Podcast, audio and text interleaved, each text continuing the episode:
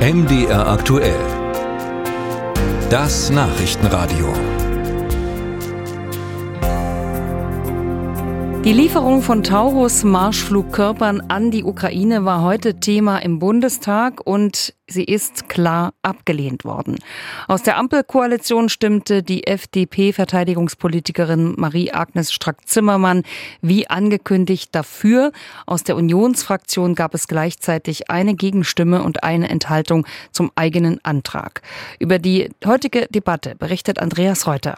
Verteidigungsminister Boris Pistorius hatte fünf Minuten lang geredet, als Jürgen Hart von der CDU eine Zwischenfrage stellte. In dem Antrag findet sich die Formulierung Lieferung von zusätzlich erforderlichen weitreichenden Waffensystemen und Munition.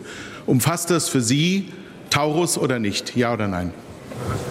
Das kann ich nicht beantworten. Ich habe den Antrag gelesen. Die Antragsteller werden sich ihren Teil dabei gedacht haben. Und ich bin nicht Mitglied der Fraktion.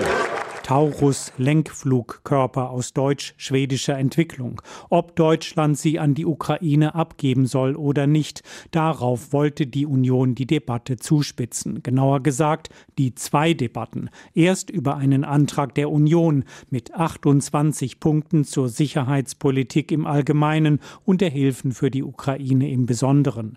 Dann 27 Punkte der Regierungsfraktionen, inklusive der Forderung auch, Zitat, weitreichende Waffensysteme zu liefern. Im Unionsantrag stand konkret der Name Taurus. Und Marie-Agnes Strack-Zimmermann, Abgeordnete aus der Ampelpartei FDP, machte ihre Ankündigung wahr. Ja, ich habe mich gerade entschlossen, dem CDU-Antrag zuzustimmen, ausschließlich, weil das System des Taurus unmissverständlich genannt worden ist. Gut so fand CDU-Chef Friedrich Merz. Er rechnete mit der Regierung ab, nicht nur wegen der Taurus-Frage. Der Bundeskanzler hat in seiner Regierungserklärung am 27. Februar 2022 die richtigen Worte gefunden.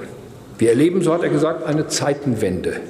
Ich will die Bilanz nach zwei Jahren auf einen Satz bringen. Die Zeitenwende ist ganz überwiegend ein richtiges Wort geblieben, aber zur umfassenden Tat hat es bisher jedenfalls nicht gereicht. So rede die Union klein, was Bundesregierung, Bundestag und die Menschen im Land in den vergangenen zwei Jahren geleistet hätten, sagte Agnieszka Brugger von den Grünen. Mit Aufnahme von Geflüchteten, mit einer radikalen Abkehr von Öl und Gas, mit dem Putin seine Kriegskassen füllt, mit mehr Mitteln für humanitäre Hilfe und sehr, sehr viel diplomatischem Einsatz auf der ganzen Welt. Und auch im großen Umfang von 18 Milliarden Euro mit militärischer Unterstützung. Aber die Union kam immer wieder zurück auf die Taurus-Frage. Der Bundeskanzler möge doch wenigstens mal erklären, warum er die Flugkörper nicht liefern wolle, forderte der CDU-Abgeordnete Johannes Wadefuhl. Wir wissen bis jetzt nicht, warum dieses Waffensystem verweigert wird, meine sehr verehrten Damen und Herren. Deutschland weiß es nicht. Aber Boris Pistorius verwies ungerührt auf das, was Deutschland schon geleistet habe und noch leiste. Wenn Sie auf der Münchner Sicherheitskonferenz unterwegs sind, auf den Verteidigungsministertreffen in Brüssel oder bei der NATO, dann hören Sie eins immer wieder dass Deutschland Bewunderung erfährt für das, was es leistet im Kampf der Ukraine. Und es ist so typisch für uns. In aller Welt werden wir bewundert für unsere Leistungsfähigkeit und hier redet uns die Opposition in Grund und Boden. Vielen Dank dafür, meine Damen und Herren